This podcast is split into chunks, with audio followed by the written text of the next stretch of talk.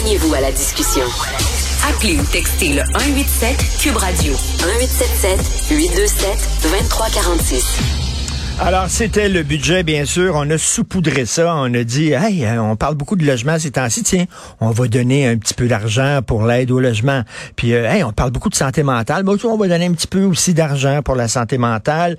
Euh, L'inflation, c'est épouvantable. Les gens n'ont plus de pouvoir d'achat. Tiens, on va faire une petite baisse d'impôts. Et puis, le français, oh, il y a toutes sortes d'études qui sortent en disant que le français est très, très, très en mauvaise posture. Ben, tiens, on va donner de l'aide pour le français. Euh, on va en parler avec Luc Papineau, enseignant de français au secondaire, si euh, ça le convainc. Bonjour Luc. Bonjour. Est-ce que tu es content, très bien, est-ce que tu es content des annonces du gouvernement concernant, entre autres, euh, le français à l'école? Euh, ben, écoute, de façon générale, je regarde autour de moi, les impressions sont partagées. Euh, tu as employé le mot saupoudré, ben c'est ça, c'est saupoudré un peu partout. Puis, ça, je veux pas dire ça convainc pas. Il y a quand même des démarches, des actions qui sont prises, mais on, est resté, je dis on parce que j'ai discuté avec plusieurs personnes, on est resté sur notre fin. Pourquoi? Ben, tu sais, au départ, là, euh, le, premier épisode, peut-être que les gens l'ont dit, je ne veux pas trop répéter, mais tu as des baisses d'impôts alors qu'il y a des besoins qui sont grands. OK? Euh, il y a des écoles vétustes, mais on va baisser les impôts. Fait que dans le fond, les jeunes peuvent continuer à aller dans des écoles euh, qui sont pas en bon état. On a des écoles qui débordent. Là. Il y a des écoles où on leur annonce Hey, vous êtes à pleine capacité, vous allez avoir six groupes de plus l'année prochaine. Euh, OK, puis on a des baisses d'impôts. Je sais pas, moi, le parent, ce qu'il préférait. Une classe où son jeune est à l'aise et pas tassé, ou un petit café au Tim Horton par jour. c'est parce que c'est ça la baisse d'impôts. Ben c'est oui, ben oui, ben l'équivalent d'un café par jour. Fait que, oui. ça, ça, il y a ça. Puis ensuite, tu parles du français, mais euh, l'objectif du gouvernement là, cette année là, dans le budget, c'est qu'il veut monter à 90 des élèves qui obtiennent un diplôme, un premier diplôme ou une première qualification secondaire. Ça ne veut pas dire un, diplôme d'études secondaires, là, ça peut être une, une attestation secondaire, ça peut être un, ce que j'appelle moi un petit diplôme, ok? Mm. Mais 90% c'est élevé là, et on voit pas des moyens dans le budget significatifs pour atteindre ça. Puis en plus, on ressort d'une pandémie. Il y a eu très peu de moyens nouveaux ajoutés cette année. On nous dit, ah, il y aura une plateforme pour le décrochage. Je pense que c'est en 2027 qu'elle va arriver. Actuellement, il y a des besoins criants dans les écoles et on n'y répond pas déjà. Fait qu'on ne sait pas comment on va atteindre 90. Fait que tu vois, il y, a, des optiques généraux. Après ça, il y a des petites choses, tu sais, euh, euh, revaloriser l'enseignement du français, de la lecture et des maths. J'ai des collègues en maths qui ont dit oui, mais on regarde le budget et c'est marqué, et là, je, je te niaise pas, là, c'est marqué, des mesures seront annoncées prochainement. Ben, c'est ça, il n'y a aucune mesure précise. On dit ça, là, c'est des vœux, c'est des vœux pieux, là. Ben, en maths, en tout cas, mes collègues se demandent qu'est-ce qui va être annoncé parce que pour l'instant, il n'y a aucune mesure euh, précise. En français, quant à moi, je vais te le dire, là, euh, si on veut améliorer le français, on frappe sur des mauvais clous. Euh, oui, le gouvernement a dit qu'il allait revoir le programme d'enseignement du français. Ça, ça me donne espoir. Mais là, il dit on va augmenter la, capacité de lire des jeunes en ayant plus de livres dans les écoles. Premièrement, ce n'est que les écoles primaires. Euh, au secondaire, ils n'ont pas arrêté de lire. Là. Puis euh, ensuite, t'as beau ajouter des livres, si tes méthodes d'enseignement sont pas efficaces, ben oui. Euh, tu perds ton temps. Puis au-delà de la lecture, il y a l'écriture et je vois rien pour l'écriture là-dedans. Et au-delà de mettre de l'argent, je vais t'arriver avec un. Je vais te poser une question, puis tu vas voir où je vais en venir.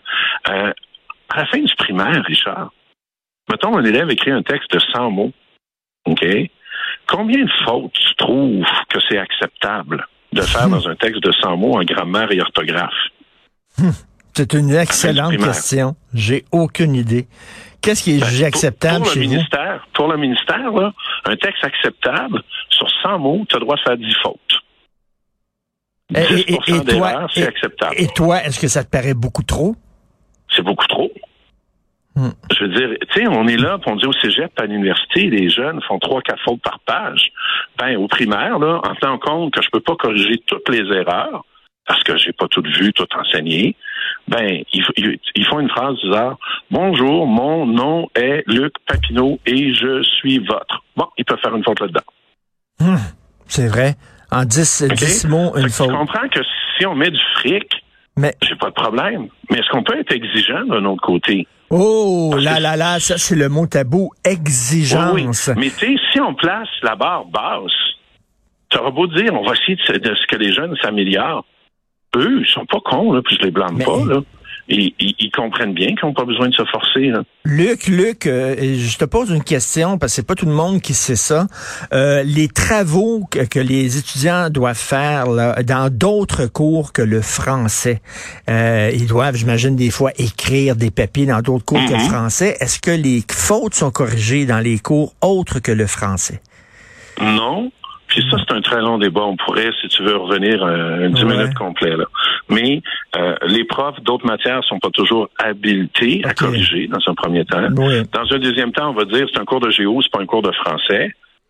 Hmm. Mais tu sais qu'en français lecture, l'élève écrit une réponse et je ne peux pas évaluer la qualité du français dans sa réponse, à moins que je fasse une note à part que je compte en écriture. Fait qu'en lecture, il peut m'écrire ça au son, sa réponse. Moi, je dois décoder. Les gens qui pensent que c'est facile être prof, là, mon fils, là, je regarde, mon fils est au secondaire. Il écrit, il, il, la façon dont il écrit, on dirait c'est comme un médecin. Tu as de la, difficulté à déchiffrer ce qu'il écrit. Puis on essaye, ma, ma blonde et moi, écrit, écrit clairement, correctement. Et je me dis, je le regarde, puis je me dis, tabarnouche, je suis un prof qui a des, des, des, dizaines et des dizaines de copies comme ça. Là. Déjà, il faut que tu déchiffres qu'est-ce que le, le jeune veut écrire, puis les fautes, puis tout ça. Écoute, ça doit prendre un temps fou, la correction. Ben, c'est le métier qu'on a choisi, mais oui, la calligraphie. Tiens, là, on a droit au message aux intercoms. Excuse-moi. OK, ça va. Euh, c'est la preuve qu'on est en classe. Hein? oui, tout à fait. tu m'entends quand même? Oui, je t'entends quand même, Luc. Il n'y a pas de problème. OK. Mais tu vois, il y a le français au départ. Oui. Mais aussi, on a dit, on va reconduire le tutorat. OK? Mm. Ben, le tutorat, on n'a même pas déterminé si c'était efficace. C'est qu'on a une mesure qu'on ne sait pas si c'est efficace. Mais c'est ça, tu le dis souvent, Luc. on euh, de l'avant. Ça, tu le dis souvent. On a également l'idée d'une plateforme numérique pour le décrochage. Ben, une plateforme numérique, là, on ne sait pas si c'est bon non plus. Ben voilà, et à chaque fois qu'on se parle, Luc, ça revient tout le temps. Tu dis, on peut-tu avoir des données? On peut-tu avoir, savoir qu'est-ce qui est bon, qu'est-ce qui marche, qu'est-ce qui marche pas avec des données factuelles, puis à partir de là, on prendra des décisions éclairées. Mais ça prend les données, Christy.